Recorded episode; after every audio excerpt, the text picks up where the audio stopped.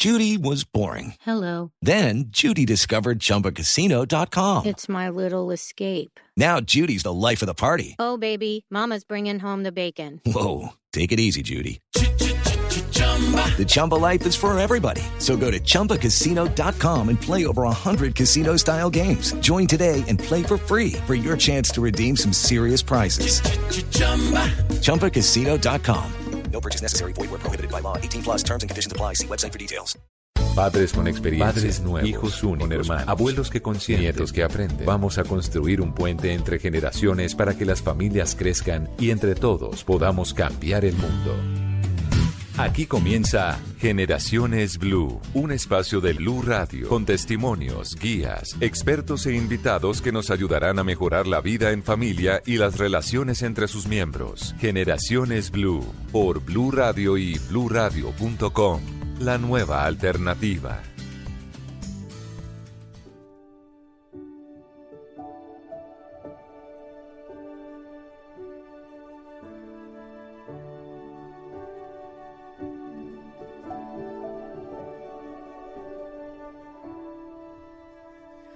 I can show you the world. Shining, shimmering, splendid.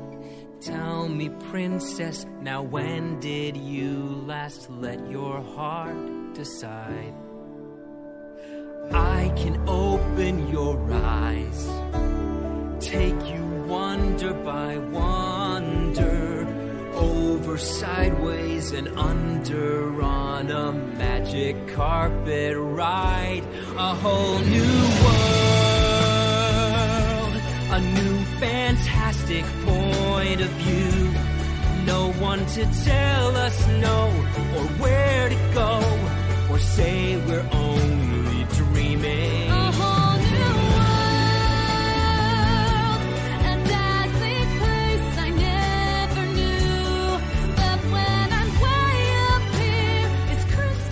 Pues esta canción seguro a muchos de ustedes les trae recuerdos, a mí todos, a Whole New World. Esta es una de las canciones de Aladino, esta película que, que se estrena, eh, se estrenó ya, se estrenó eh, sobre todo inicialmente en los cines estadounidenses y ya lleva pues ocho días, pero además ya lidera también eh, el- la taquilla del fin de semana anterior.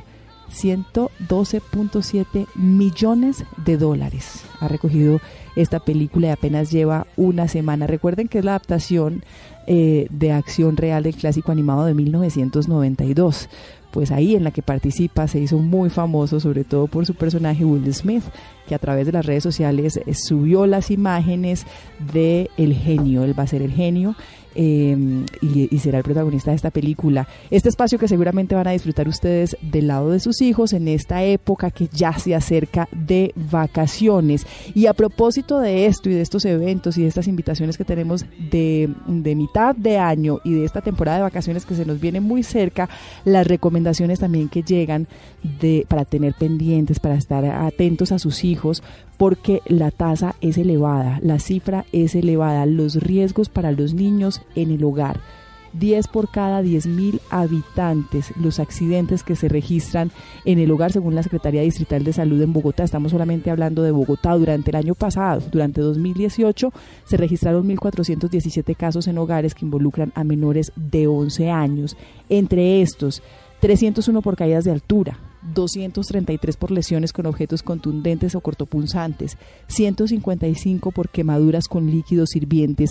¿Y cuántas estadísticas más, cuántas cifras más, cuántos niños más que no son reportados eh, en estas estadísticas? En la casa, en esta temporada de vacaciones, los riesgos son altos. Así que vamos a hablar de cómo prevenirlos, de cómo evitarlos, de cómo prepararnos y cómo saber eh, responder a alguna de estas eventualidades para evitar accidentes y consecuencias graves. Esto es Generaciones Blue. Yo soy Mónica Jaramillo. Bienvenidos. Gracias por su compañía.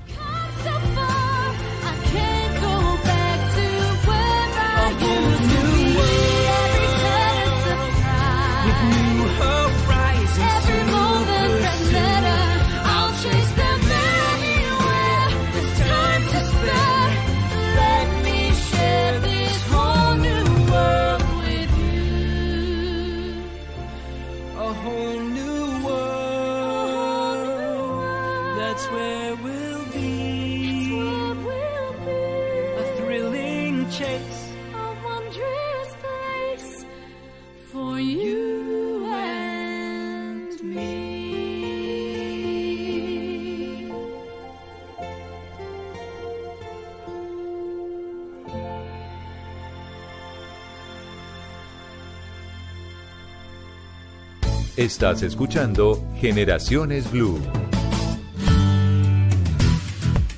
Hablamos entonces de zonas seguras para nuestros niños. Nos acompañan en esta conversación de la tarde de este domingo Eduardo Medina Torres, creador de Morada Segura. Eduardo, gracias por acompañarnos. Muchas gracias Mónica por la invitación, es con mucho gusto. ¿Qué es Morada Segura? Bueno, Morada Segura es mi compañía eh, que empecé hace seis años a partir de pues la formación que tuve en Estados Unidos como child proofer. ¿Qué es Child Proofer? Un child proofer es un experto en prevención de accidentes infantiles en el hogar Ujú. por medio de la adecuación de los espacios y de la educación de los adultos. Soy miembro de la International Association for Child Safety, eso es digamos lo que me acredita como experto. Y en estos seis años pues llevo ayudando a los padres en el país a prevenir accidentes infantiles en su hogar. Una, una tarea que ha sido fácil o no tanto. Dificilísima. ¿Por qué? Ha sido muy difícil porque no tenemos la cultura. eh, es difícil para los colombianos entender este tema. Todos vivimos como el día a día y todo es como a la suerte y creemos que tocamos madera y creemos mucho en el, en el sentido común. Entonces, eh, por eso es que ha sido tan difícil lograr tratar, cambiar un poco la, la, la percepción de este tema, y cambiar un poco pues la forma de ver el tema. Entonces ha sido pedaleando como, como veníamos hablando hace poco. Nos falta cultura de la prevención, ¿no? Sí, sí, desafortunadamente no, no, no estamos, en- no tenemos eso en la cabeza de, de prevenir, sino al contrario estamos es como apagando los incendios, como, como, como de, de cierta Respondiendo a, manera. las, a, a los Sí. inconvenientes o a, los, o a las dificultades que se nos van presentando en el camino. Sí, hasta que no nos pasa, entonces no hacemos algo al respecto y deberíamos, por el contrario, hacer algo antes para que nunca suceda nada. También está con nosotros el doctor Luis Carlos Ramírez, él es médico cirujano de la Universidad Nacional de Colombia, también es médico pediatra de la misma universidad, pero además gastroenterólogo, pediatra del Hospital Infantil de México, Federico Gómez. Doctor Luis Carlos, gracias por aceptar nuestra invitación. Gracias Mónica, buenas tardes Eduardo, Eh, saludos a toda la sintonía. De todas formas, el, el tema en torno a la prevención incluye que estemos preparados para reaccionar ante eventuales emergencias. ¿Se puede o no? ¿Hay capacitaciones o no para los papás, para los adultos que estamos a cargo de los niños? Eh, sí existen cursos de, de primeros auxilios para niños, para adultos, hay cursos de reanimación básica, eh, pero, pero como vamos a ver durante el programa, todo radica en la prevención. Como dice el viejo dicho, es mejor prevenir que lamentar. Entonces, eh, si tenemos buenos métodos de seguridad en la casa y, y sabemos cómo responder al inicio ante un niño que tiene un accidente, una intoxicación, una quemadura, una picadura, lo que sea, eh, podemos hacer una atención temprana y prevenir futuras complicaciones e incluso en algunos casos mortalidad. Yo les propongo que entonces vamos de, de- desde los pequeñitos a los adultos, empezando por los bebés recién nacidos. Eduardo, ¿cuáles son las recomendaciones en casa que hay que tener presente para evitar accidentes con los bebés eh, pequeñitos, con los recién nacidos, con los niños más chiquitos? Ok, si empezamos con los recién nacidos, es importante que hablemos de sueño seguro. Y para poder hablar de sueño seguro, tenemos que empezar con un lugar seguro para dormir. ¿Sí? Entonces, ¿por qué empezamos por ahí? Porque los niños chiquitos o los bebés lo único que hacen es dormir y comer. Cuando están durmiendo, es el único momento donde se pretende que estén desatendidos porque los padres también deberían dormir. Entonces pueden pasar muchas horas desatendidos porque toda la familia está durmiendo en la casa. Entonces la recomendación es tener un lugar seguro para dormir. Hay tres lugares seguros para dormir. Uno, un Moisés. Dos, una cuna. Tres, un corral. El Moisés se usa muy poco tiempo, se usa únicamente los primeros cinco meses. Entonces, Que es, muy- esa, que es esa cunita chiquitica, muy Sí. chiquitica para los recién nacidos en el cuarto de los papás. Sí, Muchas veces no lo recomendamos porque no es, digamos que se, se, se pierde mucho dinero porque es un producto que solo se usa cinco meses. Entonces yo podría utilizar desde recién nacido una cuna o un corral en el cuarto de los papás. Sí, la Academia Americana de Pediatría lo dice, recomienda que por lo menos los primeros seis meses los niños duerman en el mismo cuarto, pero no en la misma cama. O sea, ellos hablan de room sharing, que es compartir la habitación, pero van en contra del bed sharing o del co-sleep, que es el colecho. Ujú. ¿sí? Una cuna segura debe tener ciertos parámetros de seguridad. Hay unos muy técnicos que los oyentes no lo podrían fácilmente eh, analizar o, o analizar con su cuna, pero hay cosas que sí es muy fácil que en la casa lo puedan revisar. La separación entre los barrotes debe ser de máximo 6 centímetros. La cuna no debe tener barandas abatibles, plegables, que suban, que bajen, que se muevan de alguna forma, deben ser de una sola pieza. Abstengámonos de utilizar camacunas o camacorrales porque son muy peligrosos y no cumplen con las normas. Y no le pongamos nada más a la cuna. No hay que ponerles Ni los peluches, ni los peluches, bumpers, ni los bumpers, ni almohadas, ni cojines, nada. Yo, yo, yo parto de la experiencia personal eh, y, y creo que tal vez es una de las preguntas que, tal, que le pueden hacer a usted con mucha frecuencia y que les puedan hacer a través de, de, de morada segura. Y es, no es exagerado eh, todas estas, estas condiciones, no es exagerado tener que preocuparme por si hay bumper, por si hay peluches, por si son plegables, por medir los centímetros. No es exagerado todas esas medidas y no puede ser parte como del pánico el que uno entra como, como adulto, como papá de un bebé recién nacido. Por el contrario, si uno no tiene nada de eso, no va a estar preocupado. ¿sí? Entonces, ¿para qué tener un bumper que está demostrado que es peligroso, que la Academia Americana de Pediatría no lo recomienda, que es ilegal, por ejemplo, en el estado de Maryland, en Ohio y en la ciudad de Chicago por, por las muertes que ha causado? Pues qué pereza tener ese producto y vivir preocupado, si por el contrario no lo necesito, es un accesorio que no es de necesidad y si se lo retiro voy a vivir más tranquilo. ¿sí? Entonces la gente me dice, ay, pero ¿cuántos niños han muerto?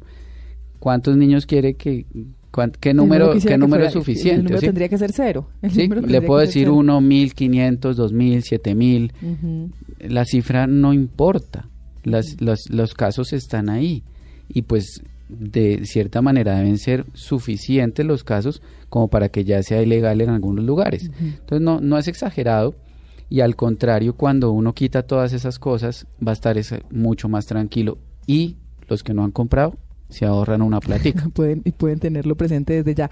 Doctor Luis Carlos, aquí estamos hablando de pronto de los temas accesorios, de, de las cosas que hay alrededor que- de los niños, de los bebés, estamos hablando de los más chiquiticos de la primera infancia que pueden representar riesgos, pero si vamos a hablar de prevención y si vamos a hablar de signos de alerta, ¿qué debo saber yo? ¿Qué información debo tener a la mano? Eh, eh, ¿Cuándo tengo que saber que debo acudir a un médico o a una urgencia en el caso de los bebés más pequeñitos, los accidentes más frecuentes también? Esto, hablando específicamente de los recién nacidos, como decía Eduardo, el, patrón normal del sueño de un recién nacido puede ser prácticamente 18 o 20 horas al día. Y ese es el patrón de sueño y en la medida en que el niño, perdón, el niño que va creciendo, pues va disminuyendo sus horarios de sueño hasta la, hasta la edad adulta que son más o menos 6 a 8 horas. Teniendo eso en cuenta y que, y que la mayor parte del tiempo los niños van a estar dormidos, ¿listo? Una manera también de prevenir es lo que decía Eduardo, pero adicionalmente pensar en que el riesgo de los niños más, pe- más pequeños sobre todo es porque los niños no tienen la capacidad que tenemos nosotros, que si se nos tapa la nariz nosotros respiramos por la boca. Ujú, ellos no Los, ni- los niños no saben porque los niños son respiradores nasales por excelencia.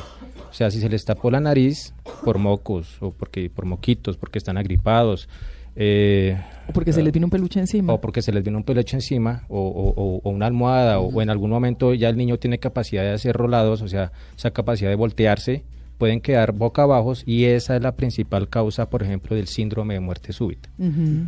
Eh, incluso la que, muchas academias y específicamente la americana de pediatría recomiendan no dormir a los niños boca abajo. Y recuerdo en ese momento una, una anécdota cuando estaba trabajando de pediatra en, en- salas de recién nacidos, una historia trágica donde la mamá recién con su recién nacido se quedó dormida y eh, no sé cómo pasó, pero aplastó al niño quedando dormida y el niño falleció. Entonces, eh, eh, el, tipo, el, colecho es importante no solo desde el punto de vista del sueño del niño, sino de apego, pero toca sacar a los niños a su cunita o a su camita lo más rápido posible. En cuanto a signos de alarma, en el momento en que el niño presente, sobre todo los niños, los niños más pequeños tienen una, un cuadro y pueden presentar un cuadro que se llama ALTE, que en, términos, en, pues sus siglas traducidas al español son eventos amenazantes de la vida y son esos niños que presentan bradicardia, o sea, ritmo lento del corazón, pueden presentar cianosis, o sea, esa coloración azul de la, de la, de la piel, de los labios sobre todo, y pueden presentar hipotonía, o sea, el niño, el, niño queda como, como un trapo, prácticamente. Son esos niños que uno prácticamente está pensando se murió el niño. Y estos eventos son muy llamativos porque son amenazantes de la vida y son, son causados por múltiples causas. Eh, causas gástricas, causas neurológicas, causas cardíacas, causas metabólicas, pero en su primer momento lo que hay que hacer es reanimar al niño. Ahora, estando en casa, uno entiende, uno puede entender la, la, como la, el estrés o la ansiedad del- de, de los padres, o sea, pueden pensar que el niño se está muriendo y la angustia no se bloquean. Pero en ese momento lo primero es desbloquear la vía aérea. Es lo primero porque los niños siempre hay que buscar primero asegurar la vía aérea. En un niño que se está quedando sin respiración, primero eh, quitarle todo lo que le pueda estar tapando y si es del caso, mientras una persona o otra persona que esté al lado de los papás o, o uno de los papás puede ir llamando a la línea de emergencia, a la ino- línea 123 y el otro puede ir haciendo respiraciones casi que boca a boca. En la medida en que el niño vaya recuperando la respiración, pues vigilar que vaya recuperando, por ejemplo, el color, que se vuelva rosadito y que vaya recuperando el estado de conciencia. De- en, en- en ese orden de ideas, deberíamos todos pasar por un curso de primeros auxilios siempre. Es lo ideal, es lo ideal, no siempre es asequible, ¿listo? Porque eh, los papás a veces creen que no es necesario, a veces dicen, ay, no, pero yo tengo aquí al lado el centro médico, o, o yo tengo a mi, a mi familiar que es médico, lo cre- Sí. creen que no es tan necesario, pero sí, existen cursos de primeros auxilios y, y existen cursos de reanimación cardiopulmonar que los dividimos en básica, para, ese pueden ser para los padres, qué hacer ante, el, ante, el, ante, ante un niño en un estado, por ejemplo, de paro cardiorrespiratorio, y hay otros cursos de reanimación cardiopulmonar avanzada, pediátricos, pero ya son para personal de la salud. No, el- el- lo importante aquí es, pues no es, no es entrar en pánico, no es generar pánico, pero sí es generar un poquito de responsabilidad en torno a esto y en torno sobre todo a la prevención, a la prevención que es que nos quedamos esperando, como decía Eduardo hace algunos minutos, que pase, tener un inconveniente, tener algún incidente y la idea es al contrario evitarlo, sobre todo en esta época de mitad de año, en esta época de vacaciones, que pueden presentarse mayores accidentes según las estadísticas. La invitación es a que también ustedes participen en nuestras redes sociales con el numeral Generaciones Blue. Usted sabe cómo atender oportunamente un accidente con un menor y que también lo hagan a través de esa plataforma de Twitter. Algunos de nuestros oyentes respondieron a esta pregunta. La voz de todos y todas está en la calle y también está en Generaciones Blue. No, no tengo conocimientos de primeros auxilios. Para reaccionar ante la emergencia con un menor se deben revisar primero eh, signos vitales, se, como, persona se debe primero proteger, autoproteger y luego asistir al paciente. No, no tengo conocimiento en primeros auxilios. Igualmente hay que identificar qué tipo de lesión tiene, si es una caída, si es una hemorragia, si es un accidente de, de- de tránsito. Dependiendo de eso, eh, pues hay que tratar de inmovilizarle o tratar de despejarle la, vida, la vía aérea. Eh, si es una hemorragia, inmediatamente hacerle un torniquete con eh, cualquier pedazo de tela, bufanda, media, lo que sea que encuentre uno a la mano. Hay que, hay que ejecutar pues el plan este de, de las, las manos hacia el diafragma y empujarlo hacia arriba para que pueda ser expulsado el objeto que está obstruyendo las vías aéreas. Generalmente pues esto su- su- sucede con, con un niño y con cualquier persona. Obviamente hay que priorizar la vida de un niño Ya regresamos con Generaciones Blue. Continuamos con Generaciones Blue. No, no sé cómo atender a un niño un menor en medio de una emergencia. Nunca, digamos, he, he tenido alguna capacitación en el tema. Sin embargo, sí es importante, creo que es importante porque cuando sucede algún tipo de emergencias con, con menores nadie sabe qué hacer y lo único que, digamos, atinamos a hacer todos es, eh, pues, llamar a una ambulancia, llamar a la línea de emergencia. Eh, no, no, realmente eh, para ese tipo de situaciones siempre suelo ser una persona nerviosa. Mm, alguna vez intenté tomar un curso de primeros auxilios, pero, pero pues realmente primero no es lo mío y segundo eh, creo que la capacidad de reacción que tengo frente a, a ese tipo de temas y más si, si tiene relación directa con un menor, pues bueno, sería, sería bien complicado y lo primero que tendría que hacer o que podría llegar a hacer sería eh, pues solicitar ayuda competente o, o de un profesional. En realidad sé los primeros auxilios básicos, pero ya si es un accidente más grande, eh, no sabría cómo atenderlo oportunamente. Sí, sí sé cómo atender un accidente con un menor, debido a que tengo experiencia, mm, porque tuve cuatro hijos y, y siempre estoy muy atenta a cómo atender los accidentes. Dios mío, claro que tiene toda la experiencia del mundo. ¿Ustedes saben cómo atender oportunamente un accidente con un menor? Esa es la pregunta que les hacemos y esa es la conversación que estamos teniendo en la tarde de este domingo en Generaciones Blue. Doctor eh, Luis Carlos, eh, de los que hemos escuchado, la mayoría, el 80 al 90%, no sabe cómo atender un accidente o un incidente menor en casa con, con sus menores. Eh, es muy es muy triste, es muy preocupante, pero es, es la misma cultura que tenemos porque no, no nos atendemos, eh, no tenemos esa cultura de la prevención, esa cultura del conocimiento. Nos da miedo, nos da pereza, los cursos cuestan, no hay disponibilidad económica, pero siempre lo digo, o sea, si yo fuera el papá de ese niño y si no y, y si no tengo la capacidad de responder, pues se me puede morir mi niño en mis brazos, teniendo la posibilidad de hacer cursos eh, y los cursos existen por, por internet, uno puede buscar eh, muchos Y- sitios donde Y muchas secretarías en- en- de, salud en los diferentes Incluso- municipios, en las ciudades, los brindan gratis también. Incluso hablando, hablando específicamente de mi universidad, la Universidad Nacional que tiene el Centro de Estudios de Medicina de Urgencias, también dicta, y lo pueden buscar por internet por la Universidad Nacional, cursos de reanimación. eh, tienen cursos de reanimación básica, pediátrica, incluso de adultos, por si alguien también quisiera tomar el de adultos.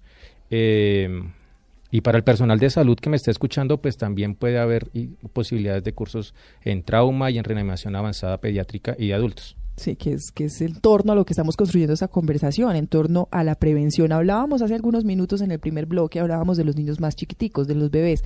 Hablemos, Eduardo, ahora de los más grandecitos, o al menos los que ya empiezan a gatear, los que empiezan a caminar, los riesgos que existen en las casas para estos niños y niñas. Bueno, empecemos entonces por los gateadores. Eh, como todos los niños y los bebés, todos se lo llevan a la boca. Sí, ellos exploran y conocen el mundo llevándose todo a la boca. Entonces les voy a dar una herramienta muy práctica que todos pueden, todos tienen en casa y les va a servir mucho. Y es el tubito del cartón del papel higiénico. Sí, como en las casas nadie tiene un tester, esto nos va a servir más o menos como un tester. Todo lo que quepa por el tubito del papel higiénico, que sea más corto de 6 centímetros, se categoriza para niños mayores de 3 años por el riesgo que tienen de llevárselo a la boca, atorarse y asfixiarse. Entonces prácticamente van a recorrer la vivienda de rodillas y Mm. todo lo que quepa por ese tubito del papel higiénico lo retiran del alcance de los niños. Por ahí cabe mucho, media casa. es eso, eso le iba a decir y le confieso, le confieso a Eduardo que, que en, en las redes sociales, cuando Joaquín nació, vi ese, ese mensaje en las redes sociales de Morada Segura y eso hice. Me agaché a gatear. Bueno, la gateada tiene que partirla uno como en cinco veces porque no sé cómo lo logran ellos durante tanto tiempo, pero descubrí unos riesgos que no creen que existen. Cables que uno no sabía que estaban, puntas que pueden ser peligrosas y, y bueno, y si hablamos de esos objetos, más de la mitad de la casa cabe por ahí. Sí, ahí cabe todo, ahí caben aretes, piedritas, pepitas, llaves, uvas, monedas, manila, comida del perro, todo. Mm. Entonces todo eso hay que retirarlo del alcance de los niños, guardarlo, archivarlo. De esas cosas pequeñas hay unas más peligrosas que otras, ¿sí? Todas las, en tamaño, todas tienen el mismo riesgo, pero adicionalmente a eso hay otras un poco más peligrosas, por ejemplo las pilas. Yo siempre digo pilas con las pilas. ¿sí? Las pilas son delicadísimos cuando un niño se los traga y ahorita el doctor nos puede complementar y ayudar a explicar el riesgo tan grave que puede llegar a ser tragarse una pila y esto es cuestión de minutos. Entonces, eh, Exactamente. ¿cierto? Estas, estas, las pilas de botón, las redonditas, son las más peligrosas porque específicamente yo como gastroenterólogo estoy expuesto a, estar retirando cuerpos extraños. Eh, lo más frecuente que me llegan son monedas, eh, pero recuerdo, hay casos tristes donde es que el, el problema con las pilas de botón es que pueden quedar incrustadas en el esófago, en la parte superior del esófago, que es como un anatómicamente es eh, como muy predispuesto a, a- a que se queden los objetos ahí de diferente tamaño. Y el problema es que eh, en el momento en que se queda la pila ya atorada, va soltando su álcalis. O sea, el, el químico de la batería de la pila. La, la pila de botones, la pila, la pila que es como una monedita. eh, exactamente, Sí. los que tenemos, por ejemplo, en algunos controles remoto o, o en los relojes. Sí. eh, estas pilas, eh, pilas de botón, así se llaman. Y dependiendo del tiempo, dependiendo del voltaje de la pila, dependiendo del tiempo que haya quedado, incluso puede llegar a perforar el esófago en horas. Entonces es para nosotros es de las pocas urgencias que tenemos los gastroenterólogos, la, la ingestión de pila de botón es una urgencia casi que vital, porque ese niño puede tener diferentes grados de lesiones en el esófago, pero el, el- el miedo es la perforación con todas las complicaciones médicas que pueden surgir secundarias a esto. Y en estos casos el tiempo es clave, ¿no? El tiempo Total, total. tiempo Yo siempre- yo si, soy- si usted no tiene un curso de primeros auxilios y su hijo tiene una- un incidente de esto, se traga cualquier objeto, así no esté en, en- en ese estado de, de atoramiento, de inmediato hay que llevarlo a Total. un médico. Total. De- ahora, eh, el problema es que eh, los papás no siempre están presentes cuando, cuando pueden ocurrir estos datos. O, o si el papá está presente, los papás están presentes ante la, ante la sospecha de la ingestión de una moneda, una pila de botón, lo que no pueden hacer es empezar a, darle, a, darle golpecitos o intentar a sacar la, la, que la, el objeto, porque lo que pueden hacer es introducir más el objeto y son urgencias vitales, o sea, inmediatamente tienen que correr a urgencias, Mm. inmediatamente. Se necesitan una endoscopia Entonces- de urgencia. Ahí para evitar todo esto, lo que tenemos que hacer es que eh, los- las pilas literalmente queden fuera del alcance de los niños.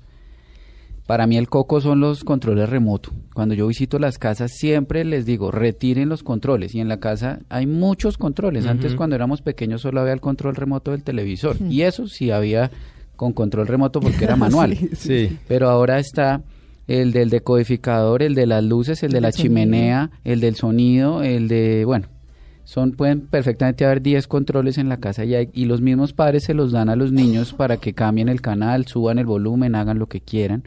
Hay que tenerlos literalmente fuera del alcance de los niños. No se los demos como juguetes, no les compremos un control remoto de juguete porque le generamos confusión. Hoy juega, hoy coge el de juguete, mañana coge el de verdad. Y por favor, ahorita que termine el programa, todos vayan a sus mesitas de noche. En las mesitas de noche siempre aparece una pila. Ay, no. Ya me voy, pero ya mismo a revisarlo. Joaquín tiene tres años. Los riesgos son para todos, desde, desde más chiquiticos hasta más grandes. Cuando empiezan a ir al jardín, cuando empiezan a, a salir más de, de- de ese entorno de control que tenemos en los hogares, hay unos riesgos también, riesgos en las calles. Miguel Forero es presidente de la Fundación SOS Motocultura y es promotor de seguridad vial en eh, Fundación, que es una consultoría de estrategia y operaciones. Miguel, ¿qué tal? Buenas tardes. Buenas tardes, ¿cómo están? Bien, Miguel, a veces tomamos muy deportivamente eh, la movilidad y el transporte de nuestros niños en las calles y los riesgos son bastante altos también. No estamos teniendo todas las medidas de seguridad. ¿Cuáles son esas medidas de seguridad que hay que tener presente a la hora de utilizar el transporte, eh, los vehículos, las motos con nuestros niños? Bueno, um, principalmente pues estamos hablando de todos los actores viales. Eh, los niños casi siempre se mueven en vehículos y nunca les ponemos el cinturón de seguridad. Ellos son los que siempre van atrás. Los menores de 10 años no pueden andar en la silla delantera y siempre los llevamos en la parte de atrás y nunca les colocamos el cinturón. Nunca pre- prevemos el tema de que les coloquemos el, el, el seguro en la parte de atrás y hay mucho incidente por eso. El otro tema es cuando estamos en la calle como peatones, que a veces no estamos prevenidos con nuestros hijos y los soltamos y no nos damos cuenta en nuestro entorno que de pronto tenemos avenidas eh, o lugares donde hay mucho tránsito de vehículos. Esos son los principales. Y como motocicleta, pues en, en Bogotá y, en algunas partes a nivel nacional está prohibido andar con menores de 10 años. E- esa era la pregunta que quería hacer. Menores de 10 años no pueden ir en motocicleta. En Bogotá. Ajá. ¿Y en Yo otras opino- ciudades las, la- las normas son distintas? Sí, Ah, ese es un gran problema que tenemos. Nosotros creemos, no hay un casco diseñado para un menor de edad. Menor de 10 años no hay un casco diseñado actualmente con las especificaciones técnicas adecuadas. ¿Sí? Los elementos de seguridad, casi siempre cuando tú vas en la calle ves un niño que el casco le queda súper grande, ¿sí? Y hay unas, espe- unas especificaciones claras como es una talla, que esté bien abrochado y nada más lo hacemos es por cumplir una norma. Por ejemplo, en Yopal tenemos el gran problema de, del llanero. El llanero no se quita el sombrero por para ponerse un casco y tienen el problema de la conducción que en las en las motos scooter llevan los niños en la parte de adelante y sin ninguna protección el aire se han visto casos que el aire eh, en trayectos largos el niño llega ahogado y muerto. Claro. el- el- Es- es impresionante. ¿Por qué pasa eso, doctor? Esto porque pues como no, como está contracorriente, listo no tiene el suficiente tiempo ni, ni, ni la capacidad normal de respirar. Es como cuando uno va bajando en cicla, listo, uno sí puede llegar a respirar, No, pero que usted a un tiene bebé le todo en respira, contra. le, le sopla en la cara y no es capaz de contener ese aire. Exactamente, entonces en y eso multiplicado por 100. Ahora, quisiera dar un pues un, un punto de vista mm, como de una experiencia porque sabemos la epidemia que tenemos ahorita de motos por todo lado. Y eso es en todas las ciudades, ¿listo? Específicamente en Ibagué, donde yo laboro y donde yo vivo, recuerdo muy tristemente un caso donde un niño iba con los papás, un niño de año y medio, con papá y mamá iba en la mitad, obviamente sin casco, se le enredó la, en la cobija en la que iba envuelto, se le enredó con la cadena de la moto y desafortunadamente el niño quedó con infarto cerebral y perdió el brazo izquierdo. Mm.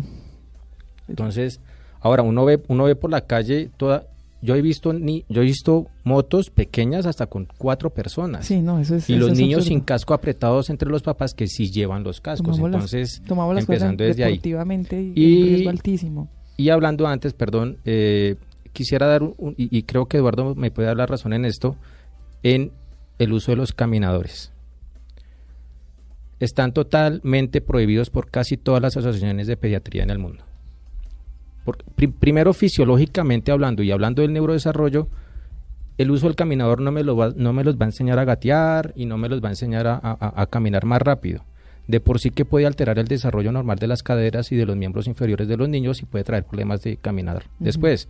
Y segundo, es un, es un accidente facilito para, para que se accidenten, van y se estrellan con, el, con la mesa o, o- o hay un O sea, escalón eso es una por ahí casa de dos pisos. o hay un escalón, una como un, una barrera o un escaloncito ahí como que el niño no ve y se va hacia adelante, se puede golpear la cabecita y puede tener traumas severos.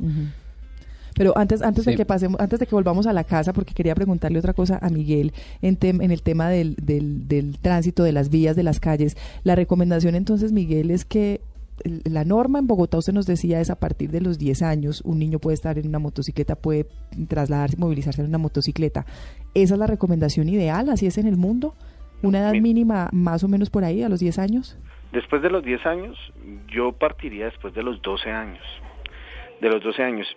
Imagínate, nada más en Bogotá, les voy a dar una estadística muy clara. En el 2018 murieron, acá viene el tema también de ciclistas, ¿sí?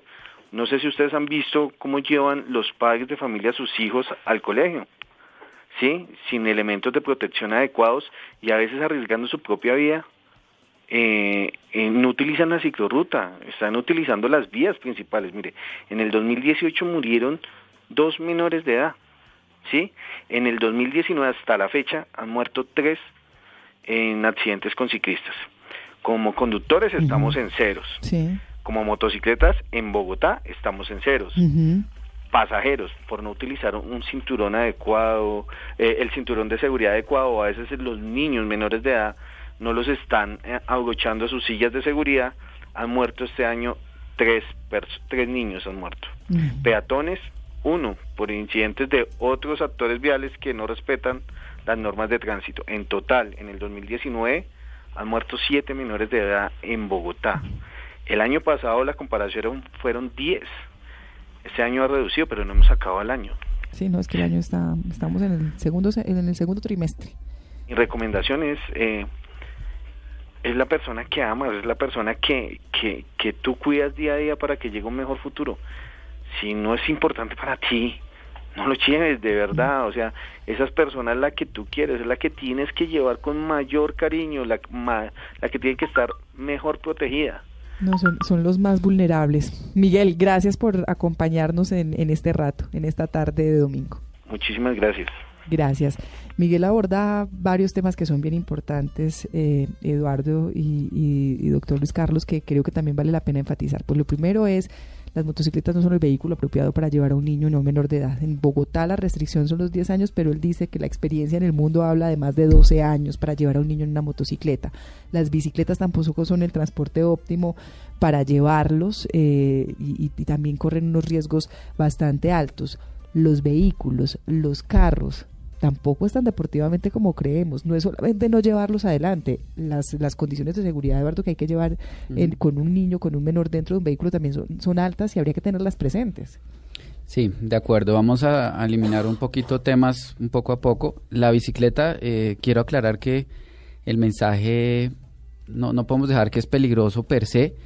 Si, eh, si vamos a transportar niños en bicicleta, podemos hacerlo, pero que los niños tengan una sillita especial diseñada para ellos, para que no se No les en la barra. No en la barra. de casco. Sí, entonces hay sillitas que venden y con cascos para, para los niños en bicicleta. ¿sí?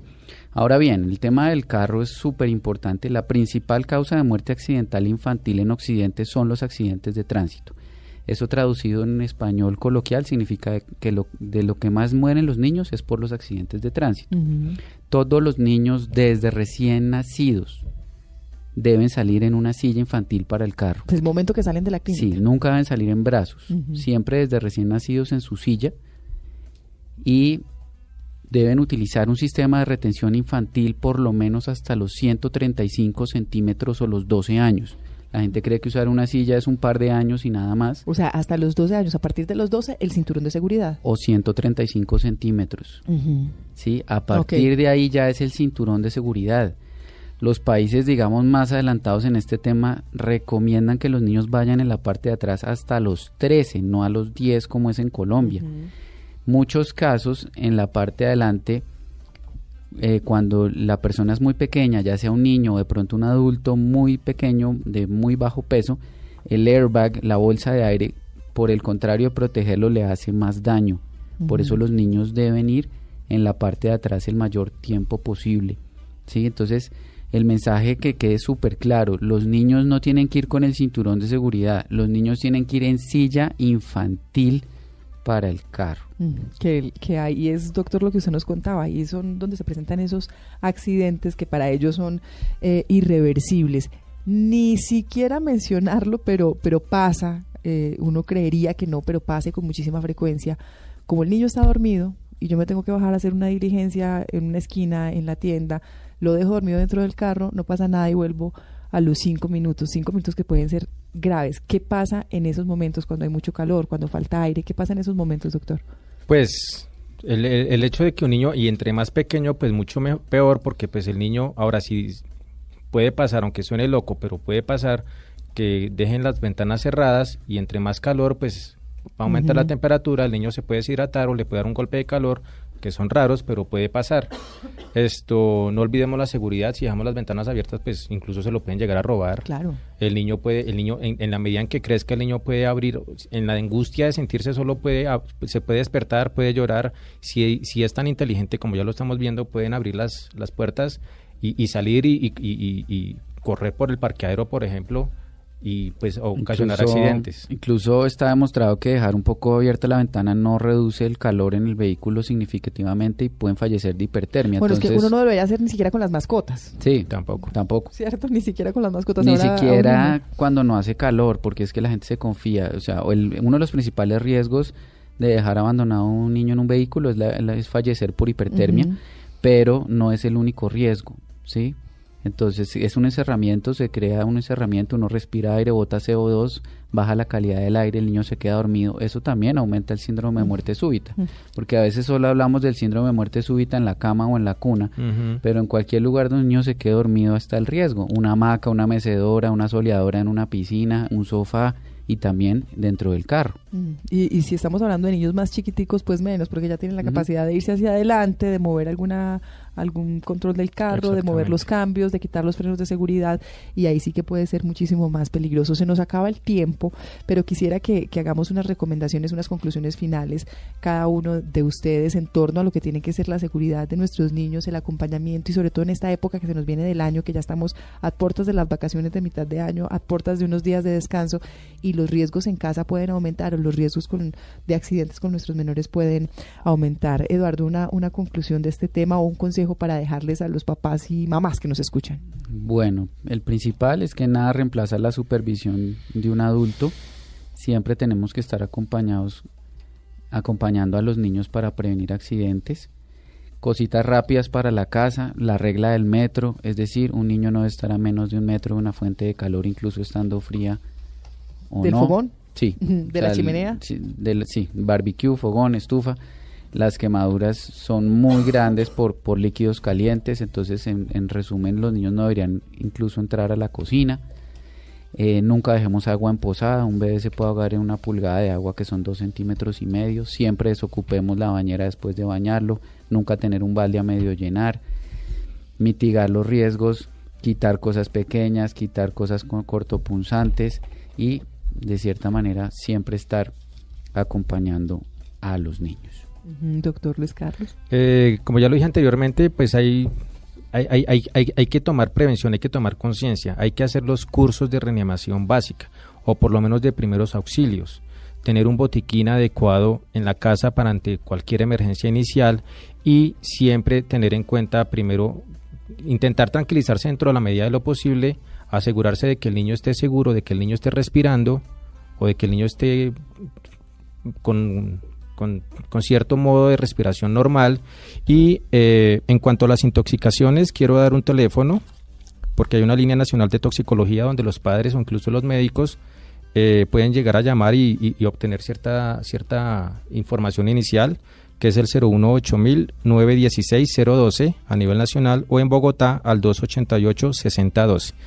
Son líneas que en, en- en la angustia podemos llamar ante, la, ante, ante una intoxicación. No hablamos mucho de intoxicaciones, pero eh, en la medida en que en la medida en que ustedes papás tengan la sospecha de una intoxicación o que hayan visto que el niño se tragó algo y lo más frecuente son los productos de limpieza que pueden causar daño esofágico igualmente lo primero es intentar tranquilizarse ver los síntomas del niño nunca por ningún motivo inducir el vómito porque podemos causar mayor daño y em, Nunca inducir el vómito. nunca inducir el vómito porque eso que se tomó el niño en los, en los- sobre todo en los productos de limpieza, pues hacemos que ese líquido eh, se devuelva nuevamente y vuelva a lesionar el esófago. Entonces nunca inducir el vómito por ningún motivo. En el caso de las quemaduras, nunca, y culturalmente eso es lo que uno ve, nunca aplicar que la crema dental, que el café, que cremas X, siempre colocar una compresa fría y dependiendo del grado de quemadura,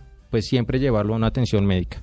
Y en cuanto a las intoxicaciones, me dobló un poquito, siempre intentar tener la foto o el empaque de lo que hayamos pensado de que se haya ingerido el niño, sean pastillas o sea productos de limpieza, porque eso nos ayuda a nosotros los médicos a saber qué sustancia fue, ¿listo? Y qué podemos hacer frente. Porque si nos llegan, ok, tomo unas pastillas, las rosaditas de la atención de la abuela, nos vamos a quedar en las mismas y tenemos que empezar a, a sospechar. Pero si nos traen por lo menos el empaque, mientras un papá va arreglando al niño para llevarlo a urgencia rápidamente, el otro va obteniendo o por lo menos la pastilla o por lo menos la, el empaque las- de, de lo que se haya tomado, no importa. Bien importante también tener claro eh, el centro de salud más cercano, los Total. teléfonos a la mano, algún médico pediatra o algún médico eh, eh, cercano y, y que pueda atendernos de urgencia para, para una eventualidad de estas.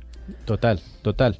Eh, en muchas familias existe el médico conocido, el pediatra conocido, es el pediatra de los niños, es el médico de los niños. Entonces, llamarlo o incluso llamarlo desde antes y, y preguntarle todo este tipo de cosas, doctor.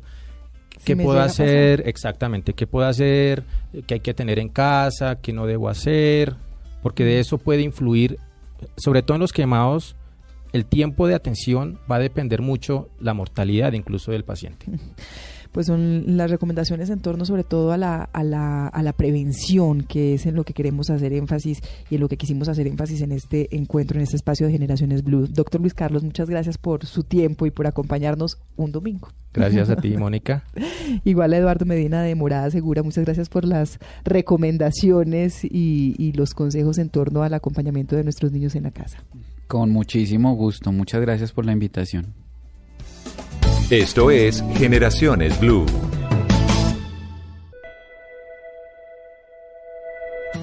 Yo te conocí en primavera, me miraste tú de primera, de un verano eterno me enamoré.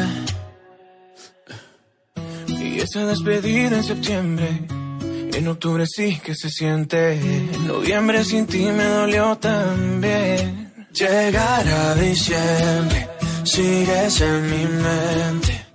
Fueron seis meses y por fin volveré a verte.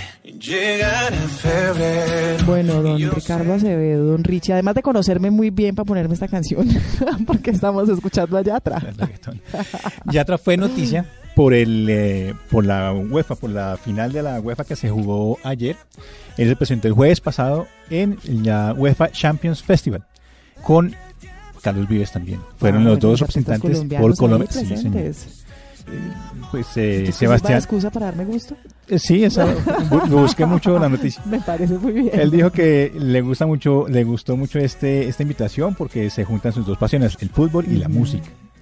Por otro lado, Mónica, tengo actividades para Bogotá, Bucaramanga y Medellín. Maravilloso, las En Bogotá, recomendaciones en familia. sí, en Bogotá, el- en el Teatro Ernesto Araona, está la obra de teatro La cautiva del dragón. Esto es en la carrera 20 con 45. El valor de la boleta cuesta 25 mil pesos a las 3 de la tarde. El tema es acerca de un eh, reino lejano donde existía un malvado dragón que tenía aterrorizado a todo el pueblo. En Bucaramanga, por otro lado, hay una fiesta de títeres que estuvo presentándose con mucho éxito en eh, Bucaramanga y ahora va a estar en recorrido por todos los municipios de Santander desde junio hasta septiembre. Básicamente es una actividad eh, gratuita y se presentará en eh, instituciones educativas, en las juntas de acción comunal y demás entidades eh, gubernamentales. Y en Medellín, las recomendaciones para los niños es que visiten el planetario de Medellín con la proyección en los domos y va a hacer un recorrido por eh, sistema solar, eh, la historia de los eh, De los planetas. de los planetas, De los del, eh, exactamente. Ese, ese planetario es bien bello en Medellín. Desde las 8 de la mañana hasta las 6 de la tarde y la, el- la boleta es de 16 mil pesos aproximadamente. Ahí están las recomendaciones, las invitaciones. A ustedes la invitación principal, la que siempre les hacemos aquí en este espacio en Generaciones Blue, a compartir, a pasar un buen rato en familia, que es lo único que nos queda, estar al lado de los suyos. Disfrutan del resto de domingo, los esperamos nuevamente en ocho días.